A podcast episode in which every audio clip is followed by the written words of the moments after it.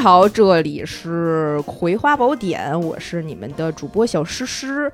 呃，大家很奇怪哈，为什么只有我一个人？是因为娃娃死？没有，娃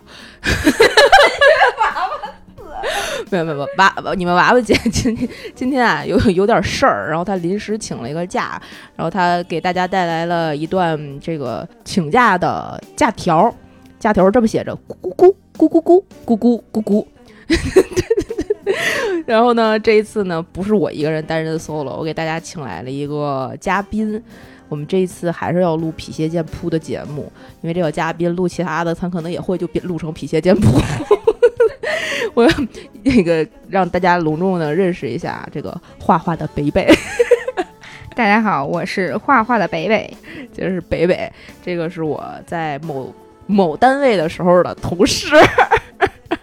跟你们 Jackie 老师也都是认识相熟的朋友，老同事了，那真是。然后这一天，这今天我们在跟大家想聊的事儿呢，就是还是演出的那点事儿。因为北北跟 Jackie 老师有相同的体质，基本上但凡他出席过的演出啊，带过的项目啊。他自己呀，跟跟过的团啊，可能多少都有那么一些小劫难。我们给大家讲一讲这个小劫难。来，贝贝先讲从最开始最，或者是从最近的，你愿意怎么说怎么说。来，开始你的表演。我们可以从最开始早一些年间开始讲，追溯到这个一八年、一九年，在疫情开始前，演出非常繁盛的时候，我的一些神奇的体质。就当时呢，带带了一个项目，就这个项目呢是什么，我就不说了。大概周期属性在六十天左右，我们就结束了。但在这六十天里面，发生了很多神奇的故事。先是我们这个组的制作人，他精神方面不太好，是一个就是呃话剧是吧？舞台剧，对，是一个舞台剧。我们精神就是呸，我们的精神，我们制作人，我们精神是不太好。我们制作人说他这个最近的休息不太好，睡眠啊，方方面面的都不是很好。然后我们就很关心他的身体，毕竟这个项目肯定要以制作人为主。然后就在他这个不断的过程当中，我们就发现他白天有一些异于常人的表现。异于常人，比如呢？比如说他可能某个小动作特别多，他就会不停的把烟拿起来放在嘴上，然后点火。然后他也不抽，然后放下，然后再重复这个动作，我们就觉得他很不对，就推荐他赶紧去医院看看。然后他去了医院看完了之后，哎，发现自己有那么一点点的精神分裂。哦，对他那个精神分裂一开始是源自于说他睡不好，嗯，然后有一点儿就是精神系统紊乱，然后逐渐的发展成了精神分裂，然后他就。接下来在排练场就做了很多很神奇的这些举动，比如说拿烟来回，然后不停的在搬一把椅子，把这个椅子拿回去，哎放下去，拿回去，哎放下去，然后反复的做，反复的擦，他好像得了那种就重度洁癖，他不停的擦，不停擦。精神分裂，那就他有两个人格，一个人格让他拿过去，另外一个人说不，你得拿回来。我不知道是这么玩的，我不知道。然后他那一天就跟我说要让我打印一个什么东西，嗯，当时还身为助理的我，只是单一的执行，也没有问他为什么要打。然后就打了一遍，他说不行，嗯，然后又打了一遍，他说还不行，然后就来来回回我打了十六次，十六次，对，来来文件有有有变化，没有任何变化，就是字间距。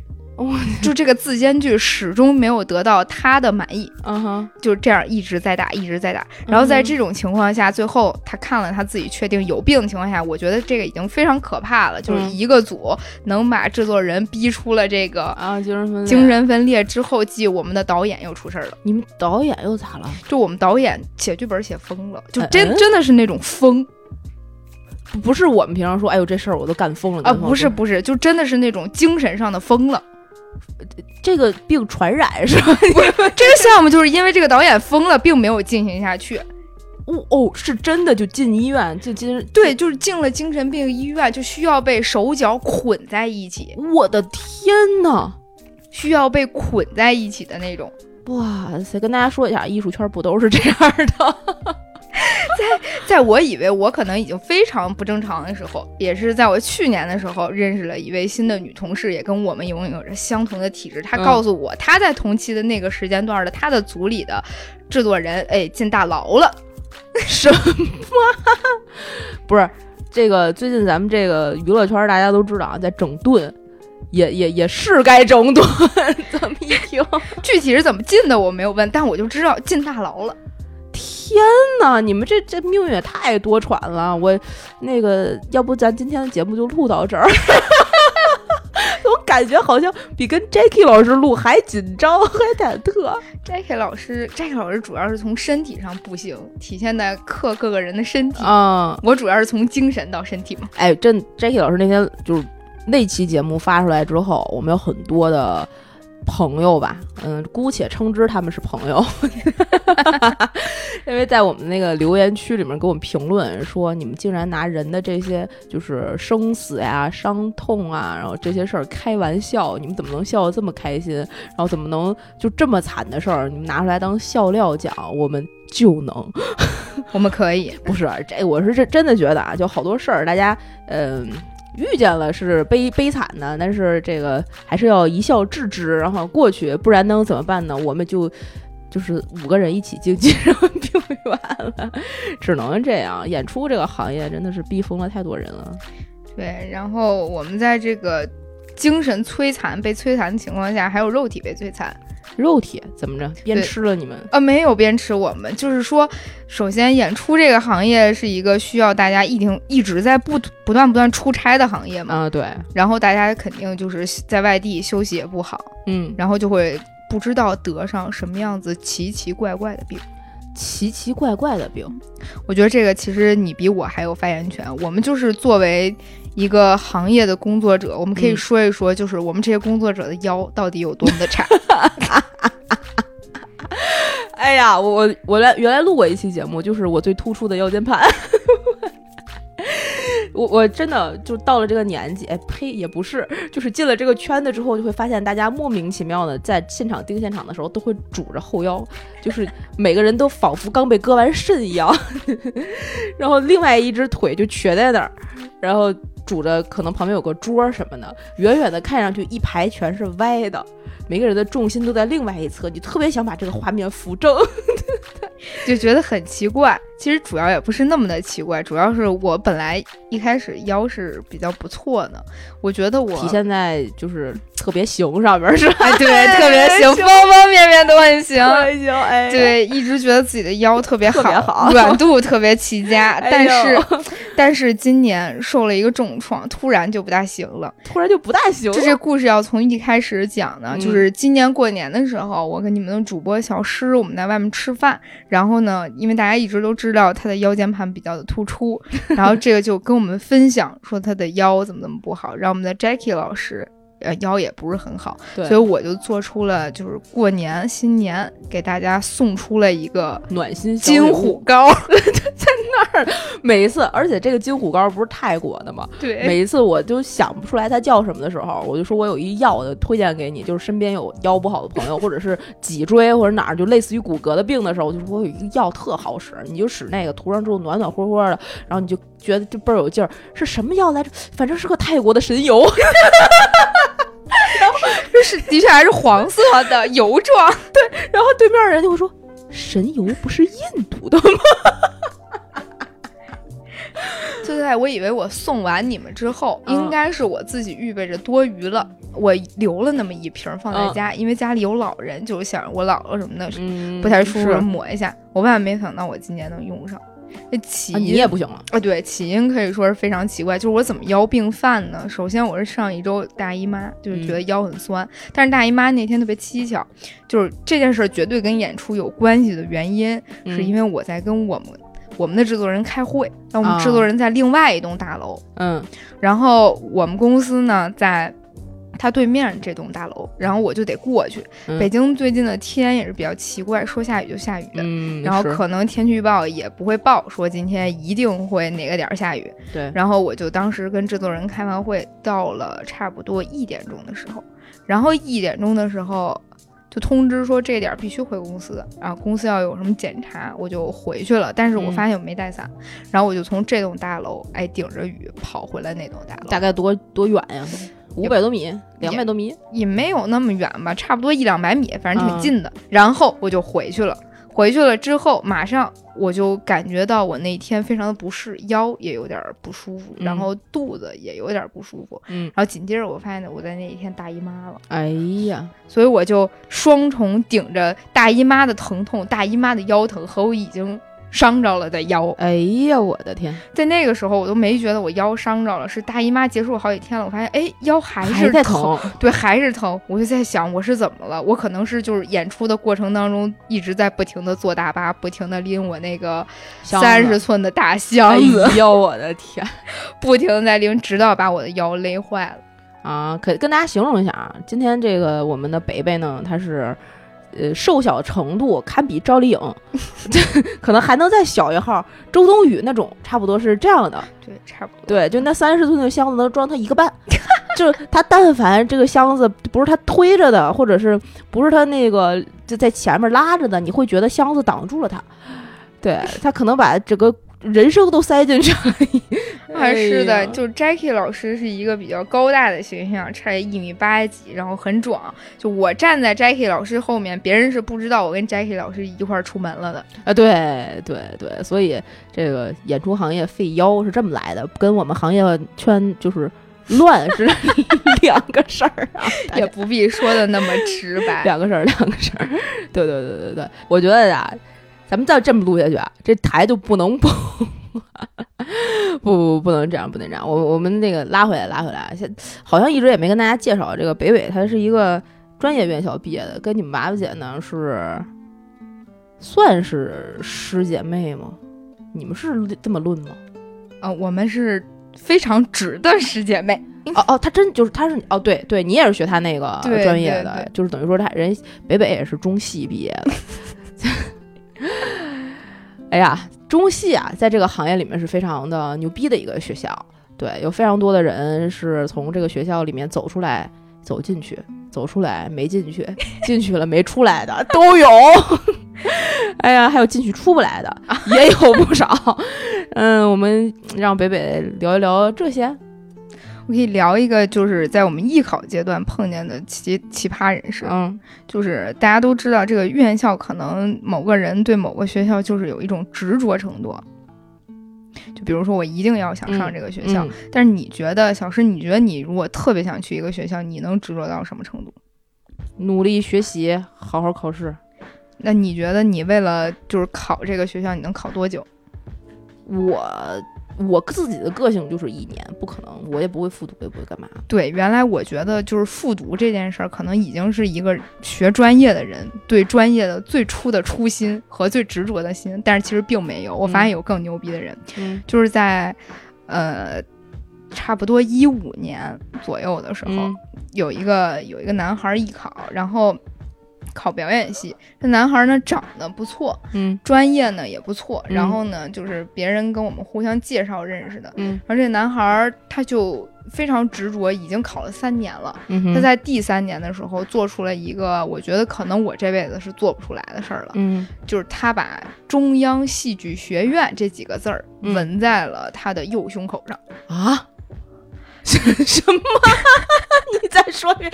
他把“中央戏剧学院”几个字儿纹在了他的右胸口上，所以我的天呐！朋友们，如果以后看到了哪位演员胸口上有这字儿，那就是他，因为他是第一人，从来没有人。哇塞！这是说明什么呢？这是中戏于胸，不是 中戏不是有一个校服吗？啊，对对对对，就是有一个黑色羽绒服，是是各种同款，然后就那个，就那，而且它不是。印的中央戏剧学院单的那几个字儿，他是把那个校服的标正常是在右边，他是把那个校服标印在了身上。我的天呐！那故事的最后，大家想肯定上中戏，大家觉得特牛逼，结果他没考上。哎，那他后来去哪儿了？他后来没上学，他直接签公司了。哦，你想，如果他要是上学了，比如说他去了北电，在澡堂里。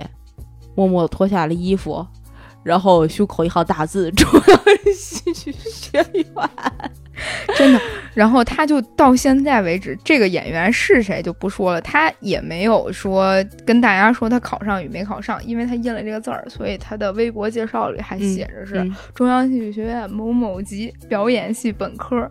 但事实上他是文化课没有过，然后专业课确实是那一年的第一名啊，但不是表本是表双。哦哦哦哦哦，没没事，给大家解释一下，就是双学位，中戏有前前些年开开开设了一个叫双学位的班儿，就是说两年能在中国，两年能出国，然后这个证呢，它是抵呃抵一个研究生学位的，等于你本科念了四年，实际拿两个学位。但是这个班级的专业课，一般情况下，因为可能去英国，可能去俄罗斯，它跟我们传统。这个中式教育对戏剧啊，对演出的这个体系可能就不太一样。对对，然后这个这个班级的人很少也会去走影视。嗯，so g 然后他就印了这么一行字儿。哦，我到现在为止，前段时间吧，听说他跟陈飞宇啊啊啊，陈知道知道陈导的儿子一块儿上了一个戏的时候，组内还有人谈及他这个漂亮的中央戏剧院纹身。哎呦，这个这个这个是真真的是无话可说，无话可说，无话可说，真的大可不必。对，然后整个我觉得，就不管大家学什么吧，就身体还是第一位的。我就可以给大家讲一讲，就我这一路出差，身体有多么不哎，可以，可以说是把这个出过哪儿的差，嗯，去了哪儿的医院的故事给大家讲一讲。我觉得特好。对，其实我印象特别深刻的就是我这一次去的，就是。在山东的一个城市叫做菏泽，啊，你是带的巡演是吧？对，带巡演下去，走到了菏泽那个光屁股的戏 啊，是光屁股戏，没错。就我们这光屁股戏吧，走到了这个菏泽站的时候，然后山东它非常非常的热，然后因为我。经常就出差什么的，身体比较敏感，就过敏体质。嗯，然后就走到了山东的时候，那一天我记得我们是先从先到了邹城，在邹城待了大概十天，到了菏泽。邹城哦，也是山东山东的。对，然后邹城，我觉得我不是地域黑，但是确实山东灰大。哦，你有这个感觉吗？嗯，这北方灰都大啊，对，就是感觉灰特别大。然后我就在邹城时候我就过敏了，荨麻疹，就浑身起红疹子，大晚上根本睡不着。嗯，就你知道，呃，一般情况下就是肯定要止痒，你越挠越痒嘛。所以我就买了一瓶花露水，就晚上煮在那个我的床上。你就听别的房间晚上是静悄悄的，但我那屋不是，你可以听到呲呲呲呲呲呲。这是干啥呢？喷花露水儿，就一宿不停的喷，一共十五天，我喷空了一瓶三百毫升的花露水儿，所以是真的有用，喷上去那一下啊，它会有一定程度上的止痒，对，但是你只要不挠它，它就不往上再长了嘛，你就可以一直在喷。然后说回来，就是。在山东得了这个荨麻疹之后，在菏泽的时候，我以为就是离开了邹城那个地儿就会好，然后发现并没有，就我我过敏了，我就要准备去医院，在中间也吃很多药了，但是不是我一个人，就是我们整个组六个人一起早上就是挂着很重的黑眼圈见到了彼此，就问彼此要去干嘛，然后大家说要去医院。啊，这么一啊就约着。对，然后大家就问说怎么了呀？大家可能就是以为各有各的病，但是大家一问就全是过敏。那这是酒店不干净吧？呃，一开始我也觉得是，但是菏泽那个酒店非常好，住的特别好。那是为什么呢？我们住了一个就将近就是一个挂牌四星，实际五星的宾馆。嚯，就非常非常的好，万万没有想到能过敏。然后在那个期间，就整个山东巡演过程当中，嗯，光是我就 Jackie Jackie 老师他们团也是挺牛逼的，他们就是我记得他们是巡到巡到烟台的时候吧，嗯，他们组大概就 Jackie 老师这次带的是一个音乐的团，交响乐，交响乐。啊，他们团差不多三四十人，这三四十人集体的甲醛中毒啊啊，外加上过敏。哎呦喂！我前两天还见着 Jackie 老师呢，就可以说是没有停止。就我跟 Jackie 老师就讲到这儿，每次的最大愿望就是我跟 Jackie 老师能不能带一个团哦，就都霍霍这一个就完事儿了，放过别人。对，就是能不能带一个团，就太历经艰辛了。不是为什么会甲醛中毒呀？就是他们说是因为就是当时他们在烟台住的那个酒店是一个新的酒店，嗯，然后，嗯，刚装修完，可能是没有去检测具体到什么程度，然后有一些人可能皮肤啊、呼吸啊这些比较敏感。啊，对对对，交响乐嘛，吹来弹唱的啊，对，然后也不知道这呼吸道怎么样。我们当时在山东最怕的就是我们有一位演员加一个工作人员，两人是有哮喘的。哎呦喂，就是他们后期在进江苏以前，这不山东接着江苏嘛，在进江苏以前，有一位是哮喘病犯了的，就原原地在后台就开始喘上了。哎，我当时就第一想法都不是今天能不能演，就是他能不能活着。他但是哮喘病犯的人都会随身带药，对他带了，就当时就喷上了就没事儿了。啊，是啊，就一直在喘，一直在喘，当时特别可怕，就是他整个人在地上抽搐着喘啊。对，就怎么会这么严重？就是他跟我说的，就是他一直很小心饮食这种，但是空气是一个没有办法去恒定的因素。啊，哎呦喂，真是你们这个。讲到这里，相信大家都已经发现了我特殊的体质。去去哪儿哪儿有问题是吧？这就不是你特殊，我觉得这可能是大我我们都会遇见过的各种各样的莫名其妙的事儿。对，其实今天在那个今年在那个疫情这次新的九九八月份爆发之前，我还觉得我是一个特别神奇的体质。嗯，就是嗯，在你离职之后 啊，我带起了这个项目，当时不是去上海演出对。然后这其实疫情没有结束，我要跟大家交代一下前提，就是为什么小诗没有带完这个项目呢？是因为当时北京新发地了啊，对，新发地病毒之后，哎，小诗没多久离开了，到了我的手里，但这还不够，远远不够。我们去了上海之后，我记得当时上海是十一月八号演的出，然后差不多十号大家就都撤了，在我撤回北京的当天，嗯，浦东疫情了，哎呀。然后我就一开始觉得是个巧合嘛，这很正常。嗯，然后紧接着我就去了第二站天津演出。嗯，我记得当时是十号演完的吧，十一号还是十二号我回的北京。我刚回来，天津有疫情啊。对，然后就在我们制定这个巡演方案的时候，啊，北京今年又一次的疫情。这个今年这一波是大的，所以就大家应该都赶上了。不是，是过年那会儿有一小的，你还记得吗？哦，就是春运那会儿啊，对对对对对，有一个小的队赶上了。然后在今年开启巡演，我说，哎，这个大家顺顺利利的走着。嗯。然后大概等我走到宿迁的时候，嗯，宿迁江苏的一个城市的时候，呃。我是十七号走的，他十七号爆发了疫情。哎呦我的天！然后后来我就去了，还去了哪儿？去了常州。嗯，啊，常州也疫情了。哎，就是后来这个巡演就变成了我到哪儿哪儿疫情。然后我就想想自己有没有问题啊？对呀。然后我来到了张家港。嗯，我来到了张家港。来到张家港那天刚好就张家港管的特别特别严，就一直在担心说，我。但我没说是我的到来就一定会 疫情，但是张家港也很担心，就是一直就查，就当时南京不是疫情，当时我马上要去南京了。那你后面后来不是也没去吗？后来没去，南京就取消了，现在没有演出，赶在那边演。然后。对对。嗯，南京那边马上马上的要发现疫情，然后江苏这边整个管控特别严的情况下，然后要我们组做核酸，然后刚做完核酸，我们到达宜兴之后，嗯，张家港就有疫情了。哎呦，然后我就被从宜兴遣返回北京了。肯定，真是遣返。然后回来隔离了吗？没隔离，就是还那时候还没下文呢，北京啊，对，还没有那么严。然后特别奇葩，我们当时要在北京的一个剧院去演，嗯，然后那个剧院呢。规定是说，就外边回北京的团，是八月三号以后都不允许演出。我正好八月三号那天回来的，就当天你们就算编外，对编外。然后就当时那跟我对接的人就想说试一下，说有没有这可能性让我们去演，但是很遗憾还是没有。到基本上我去过的城市都疫情了，然后我们组有一位男演员就非常意味深长的看着我说，说以后为了安全。得走在你前面，让你走在后边。嗨，哎呦，疫情这个影响确实对演出行业有非常大、非常大、非常大的冲击。小吃宝摸最近的所有项目也都在停滞的状态中，后面才刚刚开始有一点好转，要开始开启其他的新项目了，所以后面应该也也会忙了。你这个在巡演期间，我记得你也去青岛巡演了一次，是吧？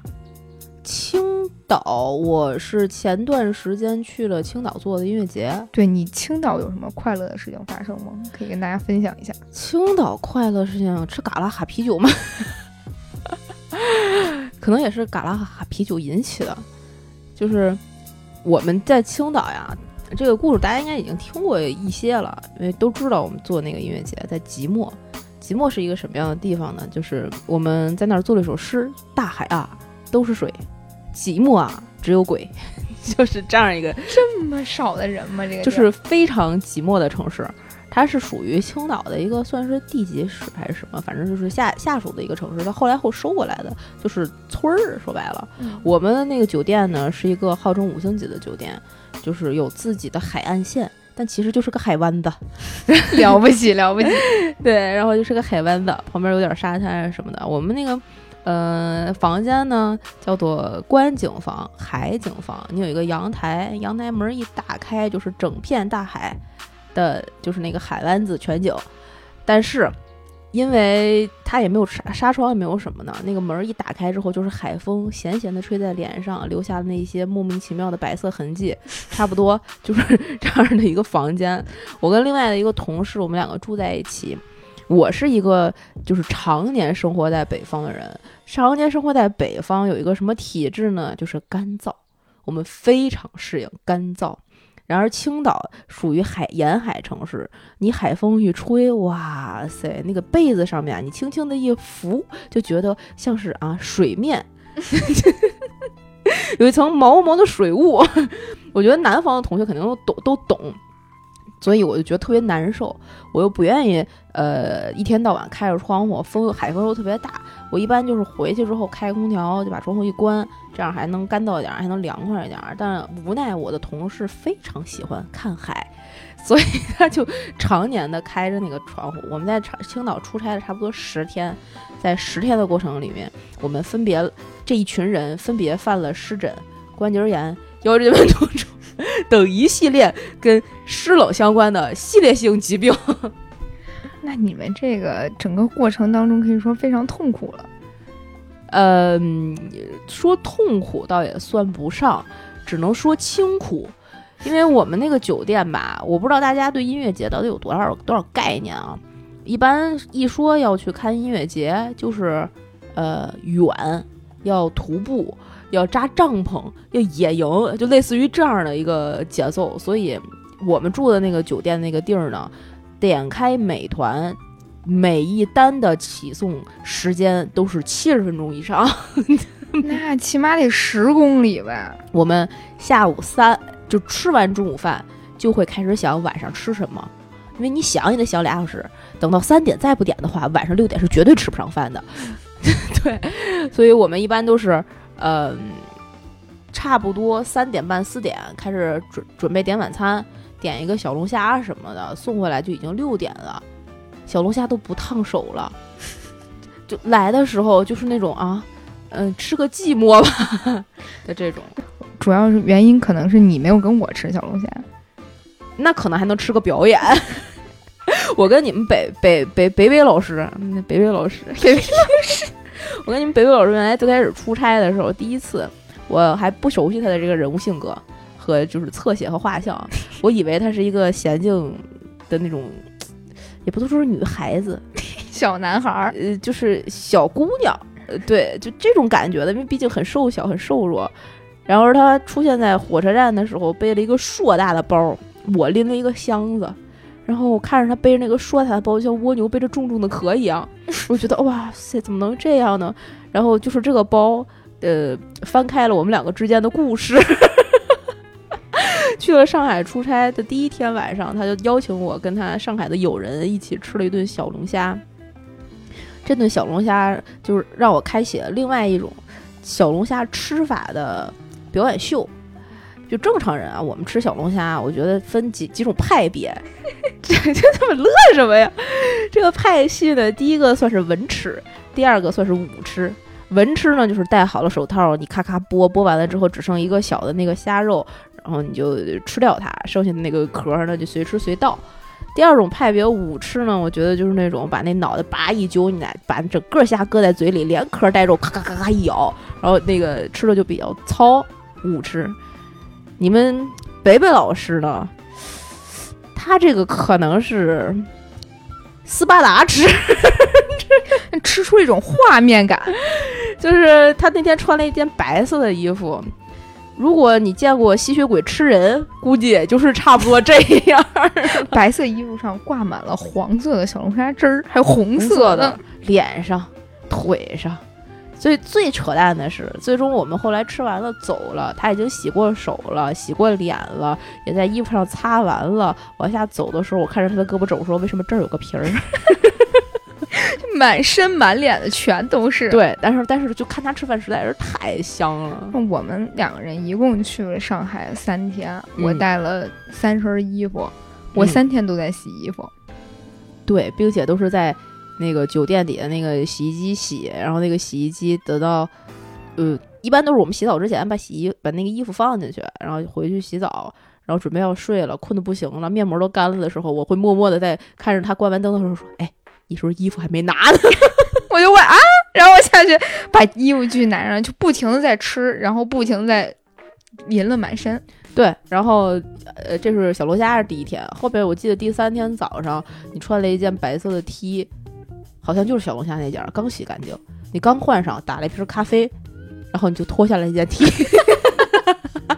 对，当时我们要走了，但是我们要回北京了。对，我们订了一个生煎回来啊。对，当时不是我打开单，我打开那一瞬间。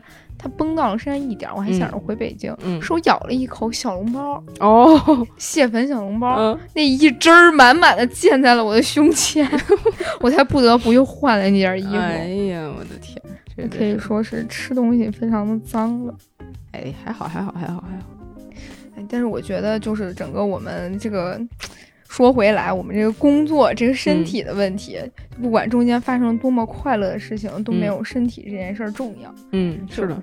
就前一段时间吧，就我们好像都在聊养生的话题。哎，还真是关于祛湿这件事儿啊！对对对对，我觉得这个问题是全民都在祛湿。对我喝那个红豆薏米水什么的，你喝着有效果吗？我觉得还行。你一会儿拿走一包，那还有呢。我觉得大家就是。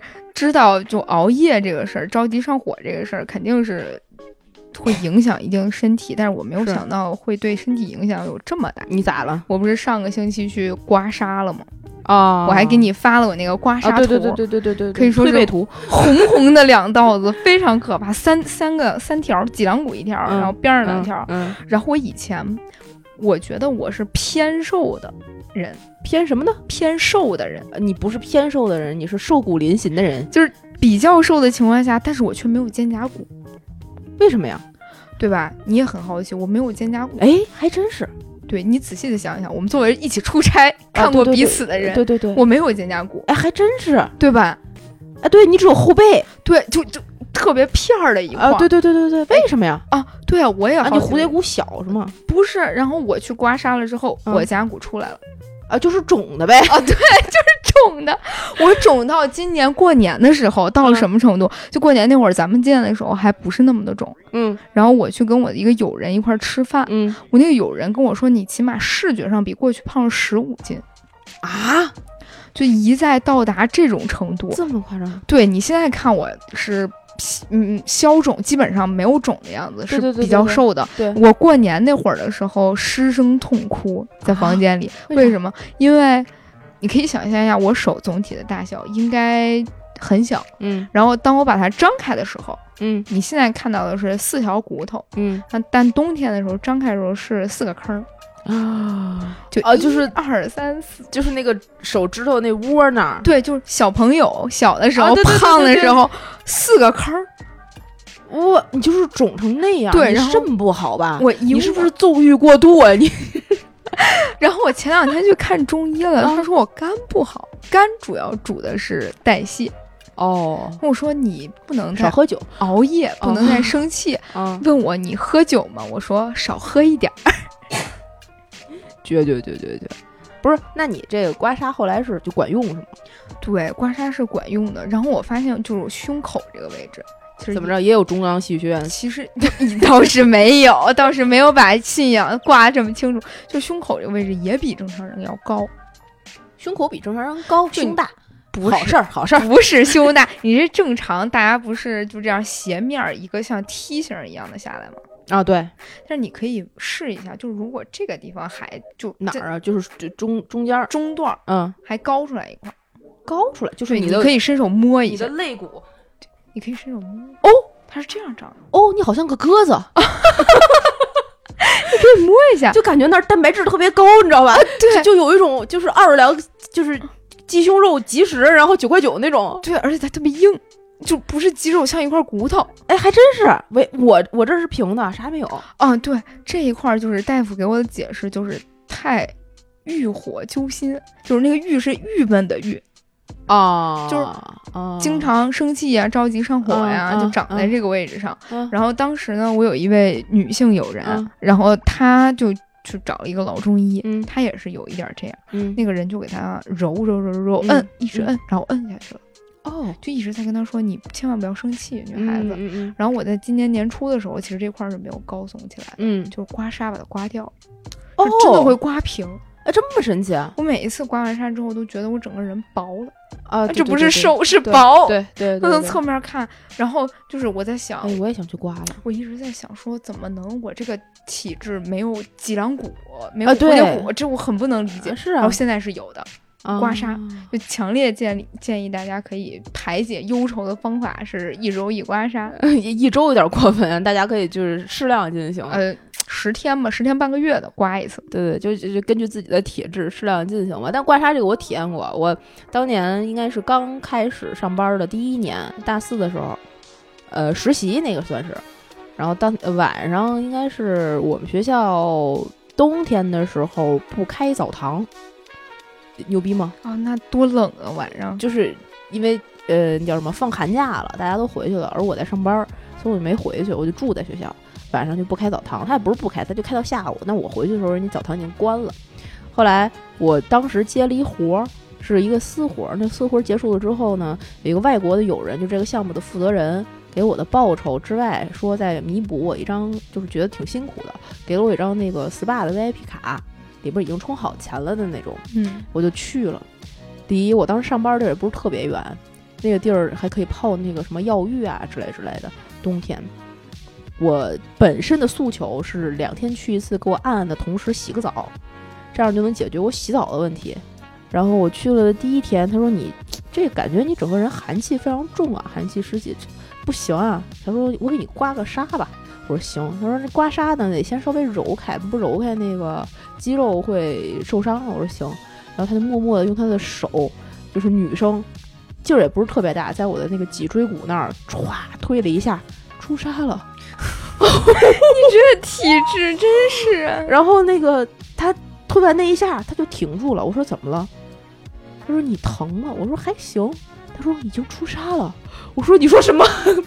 说啊，我板儿都还没拿过来呢。嗯，其实严重的就是湿气严重的体质，刮痧是不疼，然后他会没有感觉的瞬间出痧啊。对对对，然后他就开始就正常的刮，我整个那那一个后背就像是高锰酸钾泼过一样的 那个颜色，巨惨，但是真的巨舒服，特别管用。对。觉得就是养生还是很重要，再拔个罐儿什么的。像我上一次回来，嗯，浑身就是青紫色的啊。对对对对对，对我以前觉得拔罐儿，在我更小一点，我上学的时候，上本科的时候就觉得，哎，那个拔罐儿它最多到深红色啊。对。但是自从接触了演出这个行业之后，紫紫紫紫黑黑紫黑黑紫黑紫的，对对对对对对，就一路上太。颠沛流离，是是是啊！当时就在我巡演这一路上，将近两个月里，不忘有同事关心我，因为我这一路上还赶上了江苏江浙一带的台风水灾、台风。哎呦！啊我同事对我亲切的问候就是：“我看看北北挂树上了吗？”汉 被吹走是吗？对，就是水太大，一路上真的是艰辛重重的。哎呦，终于回到了北京，得到休息，但是也没有好几天。你看现在几号？现在二十多号，嗯，二十九了。我们录的时候是八月二十八、二十九吧，差不多。对，然后我再出差，这就九月初我就走了。你你哪天走？我九月七八号吧。啊，三号。我三号，三号你就寻起来了。没有，我们后面那个有其他的场次，你们要搭建了吗？呃，先先去看场地，然后先去就地方上面去看其他的场地。啊，那你这次准备去大概哪个省？可以给大家？武汉。哦，武汉，哎呀，又要去吃小龙虾了。哎呀，你不来真是太可惜。哎，我十月份在武汉，不知道你们那时候能不能搭起来？我十月份也在武汉。哎，那我们可以武汉的。但但我十月份那个，一会儿一会儿我们，哎呀，掉了。一会儿我们再私聊这个武汉的行程，这个不跟大家透露了，因为还不能透露。但是武汉是可以的。对，十月份我们可以在武汉约一波。对我后面他还会去上海，然后可能还会再去广州之类的。你是城市都是一些好城市啊，就音乐节也只能办在这些地方吧。我接下来都是什么湖南呀？湖南挺好的呀，株洲。哎，可以可以，但是我就是前一段时间啊，说到株洲，前一段时间我和这个几位也是做演出的朋友友人，大家见了个面，嗯，就是在一起吐槽这个巡演过程当中，嗯，呃，其中就有讲到株洲，就说冬天他们去年冬天在株洲演出，株洲是一个特别冷的地方，哦，有一个女孩直接在株洲冻出了冻疮。啊，对对对对，南方是会冷。对他，而且他们住那个酒店没有空调啊！我没有想到那么大一个团，嗯，是而且是中国很知名的院团下面的一个演出，嗯，呃，没住没有空调的地方，他就在那个地方冻得瑟瑟发抖。哎呦，太惨了，太惨了！就可以说巡演。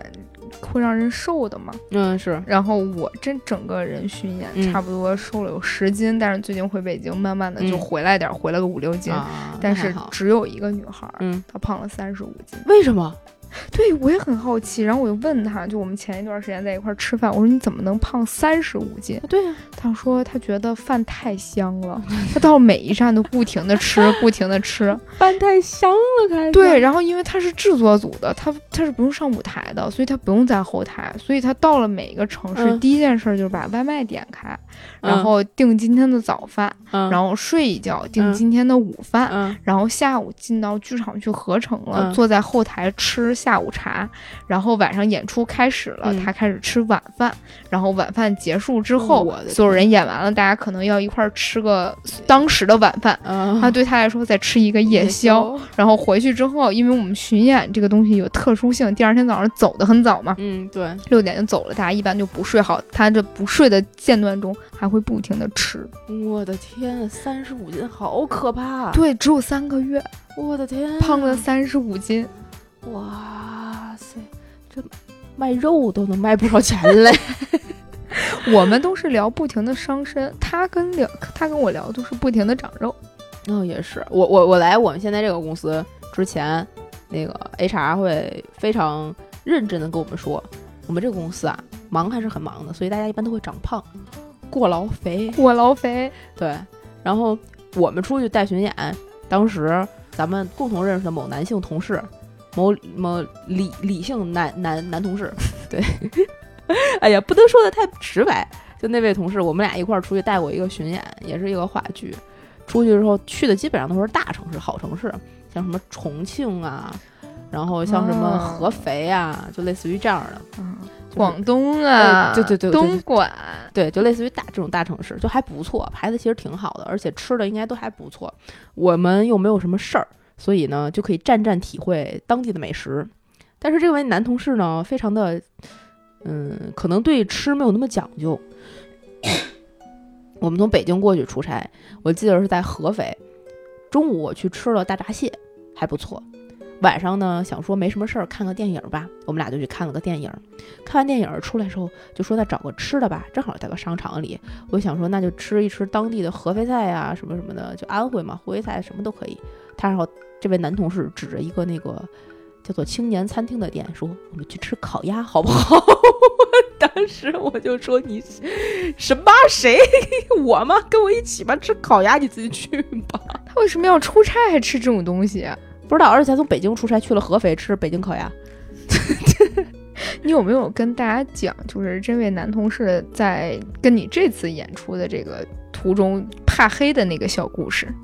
哦，哎，我可以先还有一个别的故事，我觉得大家应该也会就是感兴趣，因为我们出演出，演出圈还有另外一个大家都会觉得可能会有意思的事儿，就是闹鬼。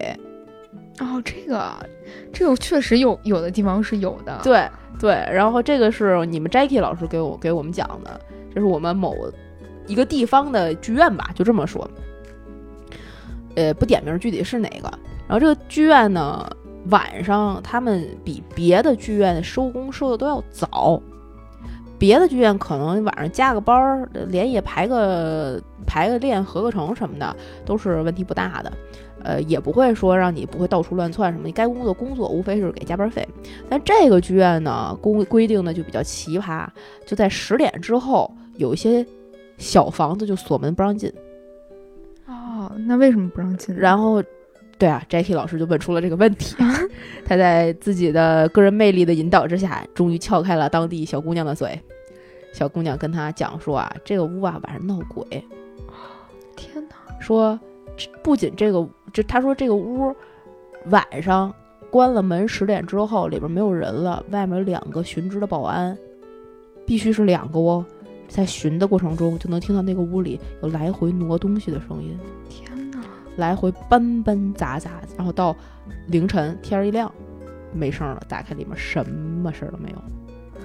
天，它是一个会议室那个屋，嗯，所以后来，嗯，大家知道这件事之后，晚上那个屋就锁，然后不能那什么，就不能就是太晚，那个屋也不让，就太晚了就不让进了。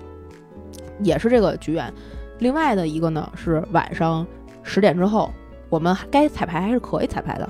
在舞台上没有问题，但是在舞台上彩排的时候，不能只有一个人在舞台上，不能只有一个人在舞台上，对光也不行是吗？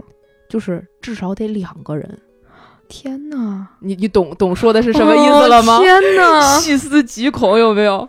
太可怕了吧？对对，应该跟大家同学们科普一下，就是剧院这个这种地方，一般地方上建会建在。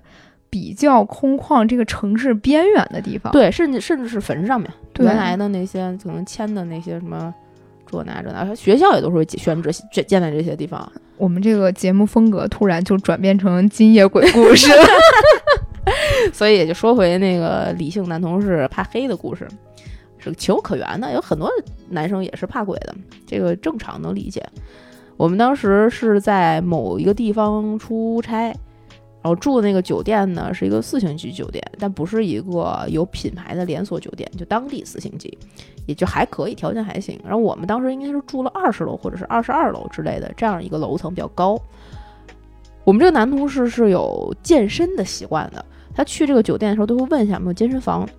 然后这个酒店呢是有健身房，但健身房在四楼，叫坐电梯下去。我们。呃，从屋里面放完了东西，放完了行李，这个男同事提议说：“走，咱俩去看一下那个健身房。晚上要是可以的话，咱俩一块儿就去，呃，练个健身，跑跑步什么的。”我就说行，我就跟他一块儿去。然后那个摁那个电梯呢，电梯死活也没上来。又等了一会儿，电梯好像，呃，应该是开了门，然后我们进去了，呃，也没有人摁钮，然后就下去了。然后在一个。类似于十四层的这种楼层里，默默的就开了门，啊，没有人摁是吗？没有人摁的，没有人摁，空的，空的，外面就什么都没有。然后我们俩就相视，我操，什么情况？我说你刚才摁那四楼了吗？他说没有啊，我忘了。我说赶紧先把四楼摁上，摁了四，然后把那个那个电梯门不就关上了吗？下来，然后下到了四楼。四楼的时候，啪，门打开，是黑的。哦，是黑的，外边整个这个一层号称有健身房的这一层的层高非常矮。正常我们现在居民楼的层高是二点七米左右，二点七到三米左右，就是我们平常自己住的这种房子。那酒店的层高挑高会到三米到五米这种，它有其他的设置。但这个酒店的四层出去之后，层高撑死两米五，这么矮，并且两边两边的那个这个过道里面吧，堆放着各种各样的杂物，都是沙发废旧的那种。就是一看就是会议室用的那种大沙发，一个摞一个，一个摞一个。你现在说完我都有画面感了，像那种恐怖的工厂。对对对对对，有一点像。然后整个一个通道，然后在远远的那个你，虽然你出去的时候那个当面是黑的，但你能看到远远的尽头里面有光。我们俩就说：“那我们要不要去看一下？”他说：“嗯，来都来了。”然后我说：“你要是害怕呢，我们就打开手电，什么往往里面走看看。你看你这话说的，你要是害怕，反正我不怕，反正我不怕。然后我们就往那个有光的那方向走，在七拐八拐之后，终于看到了一个玻璃门，里边有一个残破的健身房。因为那健身房好多器械都不能用，基本上就几个哑铃，有个跑步机什么，就是的，就是这种。但是是有的，而且在走过的过程中呢，有一个莫名其妙的老太太坐在旁边。”也不是老太太，就是大妈，有一个椅子，在全黑当中吗？不是在全黑和光亮交接的地方有一把椅子，她可能是在那儿看着的，或者是保洁之类的，她可能就负责这个区域。但是我们不知道，我们去的时候就远远的看到一个人影坐在了一个什么都没有，只有就是废旧的那些沙发的中间的一个椅子上。我们过去了，那个门吱扭开了，看完了健身房就回去吃饭了。晚上吃完饭回到了酒店，男同事说十点了，小诗，你能陪我去跑步吗？那你们后来白天有去过吗？白天也是黑的，因为那过道是是没有那个光的，它没有窗户。哦天哪，那真的很可怕。我还想说白天如果去看一下到底是什么样，因为我们去的时候就是去探索这健身房的时候，就是下午去的。天哪！所以他在十四楼停的那一下，我们后来想了非常多的故事。而且他是从地下上来的，这这个电梯，天！我们在等电梯的时候，他说应该从负二或者是负三上来，停在了也不哪一层，迟迟没上来，又摁又摁才上来的。嗯，那你们这个真的很可怕。我们其实训练中也有一个这种类似的小故事，什么呢？就是当时我们在开启第一站的时候，在北方的一个城市里面，然后这个晚上大家都休息了，差不多到凌晨三点钟的时候，就有人敲我这屋的房门啊！凌晨三点敲你房门？对，就那时候你没睡吗？那个点儿我睡了啊，就是我听到了有人敲我的房门，嗯，然后我就。起身，但我觉得那个时间点有点奇怪，敲房门，我并没有去开这个门，我就趴在门缝里面，就那个猫眼里面看是没有人的。然后我就在想，就有的时候可能会做梦梦到这些东西，那我就睡了。然后差不多从四点钟的时候，有人给我的房间打电话，这一次我是完全的醒了，嗯，然后我就接，就是是没有人的，然后我就没有人是说电话没有声音，一点声音都没有。我靠，然后呢？然后我就挂了，挂了之后我就有一点胆战心惊。然后这个时候呢，我就给其他人发微信，我就问还有谁没睡吗？其他同事。然后其他人呢，没有人在这个大群里面回复我。嗯。然后有人在小群里回复了，说就他们也是听到了我的那个房间的方向。嗯。因为我们住的基本上都是左右门那种，也是听到了我那个方向有有有动静。然后我就去。第二天的时候，第二天的时候我就去调酒店的监控，是，但是没有人的，从头到尾都没有人。我的天！包括打电话从来都没有人，而且酒店他们内部的电话是只能房间拨房间，或者是前台给你拨的，然后前台是没有人拨的，房间我不知道是谁拨的，是没有的。就是我问了我们的人是没有没有人播，对，没有人播的。然后还有另外一次在南方的一个城市出差也是，嗯，还是我们这些人，嗯，然后有一个男生半夜，嗯，就是也是敲房门，但不算半夜，就一点钟。我觉得他可能是有事儿来找我们，因为这一排两个房间，我和我右面那个房间都被他敲了。然后他敲到右面那个房间，他先是进去了，因为。两个人住都是标间嘛，对，他坐在了其中一张床上，嗯，然后跟另外一个人不知道说了些什么，嗯，就是他是睁着眼睛的，嗯，然后就说大概大概其就是说今天晚上我们玩什么什么游戏之类的，那具体的我也忘了，因为我我不在那个房间，我在我的房间，然后说完之后他又走到了我那个房间，然后走到我那个房间的时候，就跟他们在他们房间叙述的这个男生就完全不一样了，不一样了，对。他就坐在我房间的时候，他先是就是发出来这种声音，就很不耐烦。然后我当时觉得很奇怪，你来我房间，你为什么要不耐烦？对。然后我也不是很爽，但我没有没有过多的说什么，就听他准备。我一直在等他准备跟我说什么。他站在我的门口，是。然后他就说能让我进去吗？我说可以。然后他就进去了。进去了之后呢？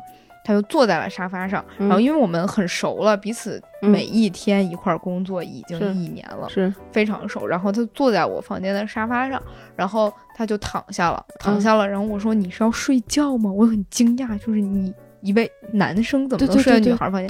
他说：“我没有睡觉，我不太舒服，我躺一下。”然后他大概躺了五分钟之后，他就坐起来了。嗯，坐起来之后，他就一直就是整个人是以一种。双腿是这个样子的，就是劈开的，劈开的，然后整个上半身是往前探，就很佝偻的状态，你就看起来不像一个年轻人了。开始，然后他在我的房间里面一直在发出 好烦，好烦，就这样。然后无不管我跟他说什么，无论我说什么，他只是单一的重复这一句话。我当时非常害怕，我就。不，我现在都鸡皮疙瘩起来了。然后我就把房门打开去叫隔壁的人，然后隔壁的人就来了，看着他说你怎么了？然后他也不停的在，就不停的在发出这个声音，大概有一个小时吧。就我们把其他的男生都叫到这个房间里，因为女孩已经不敢了。对。然后其他的男孩都叫到这个房间里，每个人都在晃他，他就没有任何的反应。然后他就突然看着我说了一句：“我好困。”然后。我当时已经就吓得傻了，整个人没有反应。就你困与不困，你能先正常点吗？他就躺下了，就在我的房间沙发上躺下。五分钟之后他醒了，醒了之后他跟我说我怎么了？就不也不是说我怎么了，就是说我为什么会在你这儿？哦，然后我他完全不记得了。对，然后我就跟他复述了一遍，他说不可能，那就不是我。然后。另外一个，如果只是我的话，然后这个这个男同事也很不要脸，他就说：“你是不是想占我便宜啊？给我捞你这屋来？” 我说：“并没有啊，就吓都吓死了。”然后另外一个，我隔壁的住的两个人过来跑过来跟他和我一块证实，就说：“你刚刚先去了我们房间，然后跟这个人说打游戏的事儿。”他说：“我只记得我睡觉了，我起来上了个厕所，没了。”啊哟，对，而且就在这个事情，我觉得已经很诡异了。他一直在强调说这个不是我，如果是我的话，我不可能这样这样，对不对？因为以平时我们对他的了解，他也不是一个会随便发泄情绪的人，很 happy 人。嗯，然后大家就可能觉得是梦游啊，或者压力太大呀，最近就过去了这个事情。嗯，过去这个事情，从来没有人会想到这件事情会出现人传人的现象。我操！我我头皮发麻，我才从来没有想到会出现人传人的现象。就这件事儿是前几天我们的一个女演员跟我讲的，就她的男朋友也在这个组里面，两个人是情侣。嗯嗯啊，那我大概可能知道是谁啊？对，你知道是谁？就人传人的现象。嗯，这个男生回去了之后，一开始就是巡演嘛，因为大家就晚上容易在一块儿兴奋玩嘛，对，就睡眠不是很好，所以就是睡得比较晚，都是三四点睡。对，然后有一天呢，他们，嗯，那一天白天出去工作了两个人，然后挺累的，回去就一点钟睡了，一点钟睡了。那个女孩那段时间是除了演出没有接别的工作，所以是闲置的状态。她大概到了三到四点，她刚有困意的时候，她男朋友从床上起来了，坐起来了。对，坐起来了。坐起来之后开始用手推她，嗯，就是那种推，一开始就是那种你会觉得。情侣之间开玩笑，然后女朋友就骂了句说你有神经病吧。然后那个男孩就又推了他一下，然后那女孩说你是不是有病？两个人就有争吵的架势。然后他发现那个男孩不对，就是做着跟那天一模一样的动作，然后在沙发上开始，好烦，好烦。我操！而且他是当天晚上吓得直接给我发短信，他说怎么办？他说怎么办？就我一个人在家怎么办？操！他会吓死。然后那个男生就，这是已经回来了是吧？对，这个这看我的鸡皮疙瘩啊！天。这件事情本来是发生在呃，我想想，我刚开始去演出的时候是六月的中旬，那大概发生在六月十六七号，就第一次，这个男生在我房间开始，然后。第二次，这次就是上个星期的事情，上周三吧，差不多，周三、周二这个样子，就已经隔了这么久了，就一模一样的事情。然后她说，那个她男朋友都坐在沙发上，不停的开始，因为他们家的结构，我去过他们家，他们家是有两个房间，一个主卧，一个次卧，她被吓在次卧里面不敢出来，就站在次卧的门口。她男朋友，他们家次卧是正好对着他们家客厅沙发的，她她男朋友就在客厅沙发上不停。然后他一宿没有敢睡觉，这一宿就不停的在给我发微信，我也没有睡，我在陪着他。然后我就说你害怕，你给我打电话，或者你来我们家。对对。然后他也不敢去，因为他不知道她男朋友怎么了。第二天大概到早上天亮了，差不多七点钟左右，六到七点的时候，她男朋友就直接在沙发上睡着了。睡着醒了之后，也问他女朋友为什么会睡在沙发上，然后他女朋友就把昨天的一幕跟他讲了。讲了之后，他就说不可能，这不是我。就是也在说不可能，这不是我，我而且是带回来了。对，而且而且他说，他说要不你你给北北打个电话，你问问他当时就在他房间里那个男孩是不是也是这个样子？因为当时他们两个人是没有就是一块儿过去的，就是那个男孩当时已经睡了，是唯一一个没有叫去的男孩，其他男孩都过去了看，然后但他们也没有看到那个完整的过程，只是看到他后来就是。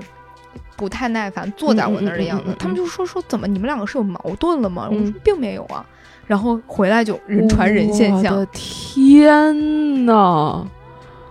啊，你赶紧走啊！你别传给我这事儿。哎呀，你可是自己住哦。哎呀，太坏了！哪位观众同学出来保护一下我们的小石，真是赶紧的，我们家缺个人丁。觉得我们以后可以叫什么演出鬼故事特？可以。我跟你说，我我我原来也遇见过，就是没有这么夸张的，就是嗯，我我我我知道大家去住酒店都有自己的一套逻辑。我这回在青岛，因为是海边儿，而且非常偏。又没有人，我去的那个房间，我们刚要 check in 的时候，有其他的别的团在这儿，是那种什么开什么象棋的大会啊之类之类的。然后给我的那间房呢，我跟他说的是我不想要头房和尾房，但是无奈没有，只有头房。我刷门卡没有刷开，就敲门，然后就进去，你就能觉得那个里边有一股气。莫名的呜，就冲出来，就这样。我然后后来我就跟那个楼下的前台，我跟我们同事，我们俩人一块儿说，必须还。你哪怕给我升级也好，降档也好，怎么都行，绝对不能是那间房。那间房就让你感觉很不对劲，是吗？你都能感到它的力量在往外顶。哦天哪！我操！我当时就疯了。我我我那个同事是也是那种。呃，比较敏感的，他一刚那门刚开，第一次没刷开，刷了两遍才刷开的的时候，一一开门他就说不行，哦，真的，那这个磁场很强大呀，然后赶紧就换的旁边是别的房。我们在最近的一次酒店里面，南方的一个酒店也是有类似的事情，就是当时是我跟我们的执行制作，一个住在八幺七，一个住在八幺九，我是住在八幺七的，他是住在八幺九的，嗯，但是很奇怪，这间酒店没有，没就是八幺九就到头了，嗯，但这间酒店是没有八二零这个房间，但它隔壁有一个空房间叫八幺二。很奇怪，就所有的酒店是顺着排号的，嗯嗯嗯嗯嗯，但是，哎，没有八幺二那间房，就八幺三的后面跟前面都没有八幺二这间房，这间八幺二在走廊的尽头，嗯，他当时呢就住在了一个尾房，嗯，然后我呢住在了，嗯，就是电梯挡的这一边，但不对着安全通道，就我住在一个比较偏后，但并不是最后的房，他住在尾房里。这个我们的执行制作呢，也是非常怕鬼的一个人。然后晚上他正常，我们两个房间是墙体是通着的，嗯嗯嗯，对，就是空心墙，他是敲一敲就可以我这边幺七赶到的。然后有一天晚上，我们当时因为疫情滞留在那儿，滞留了一周。有一天晚上，咚咚咚敲我的门，嗯，然后就敲我的墙，就声音很大。但当时呢，其实我也敲过别人的墙，是因为我的隔壁那两个女演员非常的吵闹，我就晚上睡不着，当当敲他们墙。所以我觉得别人敲我墙也很正常，可能是在玩。我过去，我就问他怎么了，然后他就跟我说：“隔壁八幺二住人吗？”然后我说：“可能不住吧，但没有咱们的人，可能有别人。”然后因为我们的那个房间的构造是这样的：是你床对着其他人的床，也就是墙，嗯，那个墙是空心儿的，但是电视的那个对面的那那那堵墙是。他的那堵墙是直接对着那个八幺二房间啊，就电视的背后是八幺二，对八幺二。然后他就说电视在震，电视在震，对，就是那个墙体微微的在震。他说他觉得八幺二有人敲墙，然后我们就打电话问了酒店前台，然后他说八幺二是不住人的，也没有人在住。然后在那个期间，我们都没有觉得这个八幺二房间。有什么特别奇怪之处？因为最后一天了，对。然后那天呢，就好死不死，我是一个胆子非常非常大的人，然后我就作死，我就说咱们去八幺二看看。嗯。但因为就在他一出门，他已经不敢了，我就拉着另外一个男孩，我们两个就。扒着那个八幺二的门缝，然后扒这门缝看到了什么呢？嗯，正常酒店绝对不会有的。嗯，就是这个房就顶级了。嗯，它也不会这个样子，因为我们想，我们装酒店房间颜色肯定以暖色调为主，然后铺一块重色的地毯，白色床单。是。而我在八幺二里面看到的是，那间房间通体是白色的，就是白色的地板、白色的床、白色的家具。白色的棚底儿，就像一个医院一样，然后用白色的单子蒙着。我去，到处的蒙着，就蒙满了，全部是白布。就你在影视剧里可以看到那种，如果有人去世了或者是怎样，我知道，我知道，我知道，就那个东西要都盖起来的那种屋。对，然后整个我就整个人透过那个门缝，我就感觉到我整个人汗毛是立起来的。对对对对就有一个房间，你就想你的酒店里全是，而且那个。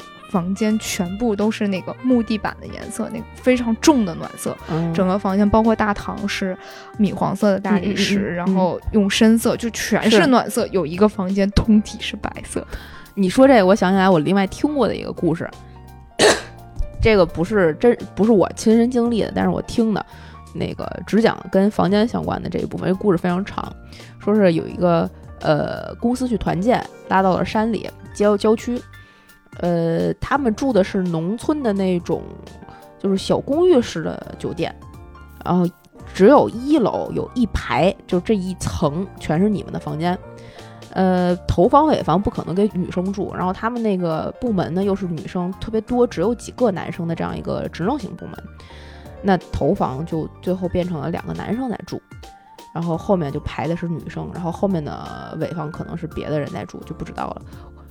这个头房他们，因为刚去的时候只是把行李，呃卸在那儿了，什么都没看，呃，就立刻去了第二间房，因为第二间房是他们的算是 leader 的一个房间，给大家聚在那儿是就是开始聊今天一天的日程，做游戏要干嘛干嘛干嘛，一整天就这样，到到了晚上要回去的时候才正式的看那个房间。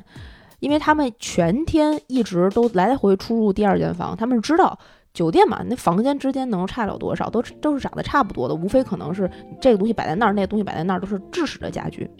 那个酒店，那个所谓的公寓式的那种酒店，也是正常的一个双人床，有可能稍微有点老式啊，因为有点像，有一点点像招待所的这种感觉，老式的，呃，床头柜、灯、厕所、卫生间都没有问题。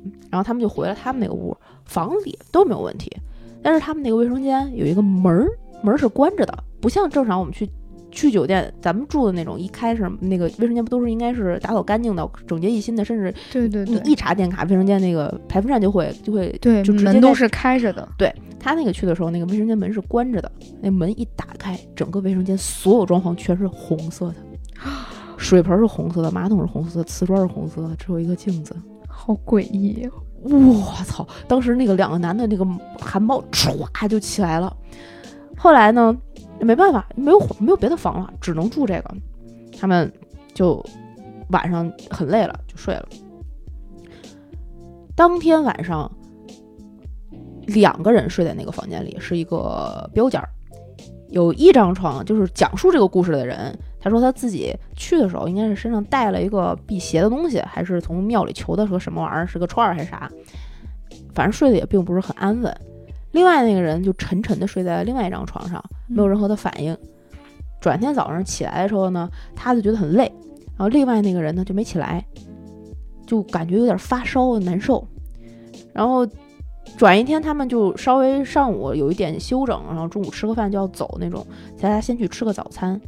在吃早餐的那个桌上，他旁边的那个第二间房的那个 leader 就问这个男生说：“你们昨天晚上在屋里折腾什么呢？一宿不睡，又吵又闹，又搬桌子又搬凳子的。”天哪！哇！你讲完之后，我感觉我头皮是麻的。我天哪！然后这，然后那人就说：“我们两个非常早就睡了。”什么都没干，到现在那个人都还没起床。天哪，那人气儿还有吗？对，他就是回去发了三天烧。然后这个故事，我说还还有另外一个部分，稍微有点长，讲完完了吧？这个这个故事呢，呃，据这个秒就是讲述者说啊，他们晚上玩了斗地主的游戏，嗯，就是聚在第二间房打斗地主。这个斗地主应该是。他当时是打的两副牌的斗地主，因为人多，就用两副牌一块打。打着打着打着打着打着，到后来发现缺少了一张红呃黑桃尖儿，就莫名其妙打丢一张牌。嗯，他们都觉得有可能是谁一甩就飞哪儿去了，就就然后又没有别的牌了，咱就散摊儿了。结果呢，当时没有人注意这件事情，也没有觉得就那丢丢张牌丢张牌不玩不完了吗？大家就走了。然后就是晚上睡觉那件事儿，睡觉那件事儿，中午呢就叫人起床收拾行李，然后上了大巴车就回去了。回去了之后，他们因为是公司的团建，所以是从自己的这个公司带了一批物资过去，什么小桌子、小凳子、小茶几儿，然后大家能玩一下之类的。然后他们是有一个在当地的活动室，就在那屋里把这些家具都搁在那儿，然后大家做了一些游戏，然后在晚上是在自己的各自的房间里面玩了这些呃纸牌类的游戏。嗯，当时大巴车拉回了公司之后，所有的这个女生同事们，她就各自，比如说你可能先到家了，她就下个车，或者在最后到公司，大家都在公司那儿那一站就下车就都回家了。但车上呢还有一些这些物资，就留着这两个男同事搬，就把东西先搬回公司。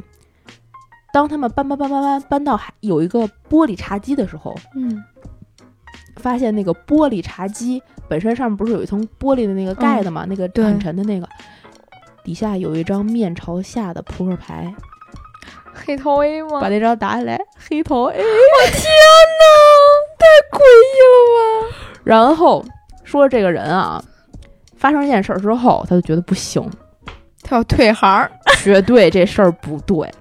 他就他不是带了一个串儿吗？嗯，他就没事儿，他只是觉得累，他就去了他求串儿的那个庙，那个寺庙。那个他进门的本来，他们原来他说他每次去这个庙里的时候，就是不是那种像雍和宫一样的特别大的庙，小庙也很熟，会跟这些方丈什么喝个水啊，这个喝个茶呀，讨论讨论事儿啊之类的，很亲切很熟了。他那天刚迈过门槛，里边就他相熟的一个和尚。出来说：“你站在这里不要动，把你的串儿给我。”天哪！不要动，然后就进去了。过了一段时间，那个和尚拿了一个新的给他，说：“我们的缘分就尽了，你也不要再来了，也不要问为什么，你走吧。”天哪，特别吓人！这个故事，这是我就是听过的所有这种类型的故事里面几乎最吓人的一个。天哪，这个是因为是得到了就是方丈啊，还是和尚这种，就是另外一个人就跟他说缘尽了。天哪，我我现在我是一身鸡皮疙瘩。哎呦天，我也是。啊天，这这个可有点可怕了啊！萌萌的故事你听过吗？没有。啊，这我真没有。哦，这马上就要变成这这期节目，马上就不是什么随便聊了，啊就是鬼故事特辑。可以，可以，可以，没问题。我们前面我会剪掉一部分，留后边这些精彩的。可以，可以。我最后那就最后再给大家分享一个，这个也是我们同事的家里的一个真人真事儿，是亲历者自述，类似这种感觉啊。那年是七二一大雨，北京不是死好多人嘛，对对吧？那年的死的所有人里面呢，有淹死的，有什么呢？雷劈死了两个人，北京香山那次吗？不，就是七二幺大雨。哦，雷劈死了俩人。对，其中有一个人就是我们这个女性同事的，我记得应该是姨姨姨阿姨的那一头的一个爷爷。对，他是怎么死的这呢？亲降到咱们身边儿啊，这事儿。怎么死的呢？他们家还有那个座机的电话，嗯，外边下着雨，打着闪电，大家吃着饭，来了一个电话，不知道谁打来的。然后这个男的，这个爷爷就说是爷爷吧，嗯就去接了电话。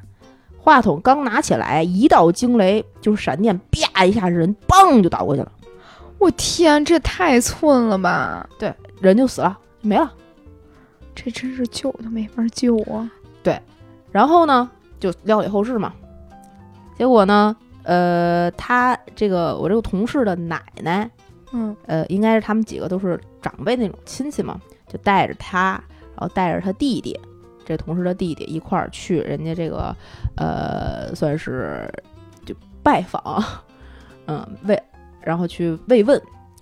他们一共三个屋，最里边那个屋小屋就是停灵的，停那个照片的，都不算是停灵，是停照片的那个屋。嗯中间这个屋呢是大人聊天说事儿的，旁边那个屋呢是小孩儿聊天说事儿的，小孩玩儿的。嗯他跟他弟弟呢就在那个小孩那屋，结果他呢就莫名其妙的，莫名其妙的哟，就觉得他应该去第一个停照片那屋去看一眼这个爷爷，他就有一种冲动，我要去看一眼他，他就往那边走。嗯，走到那个那个屋门口，一只脚已经迈进那屋的时候，他忽然觉得不对，我不应该来看他，他就迈回来，就回去了。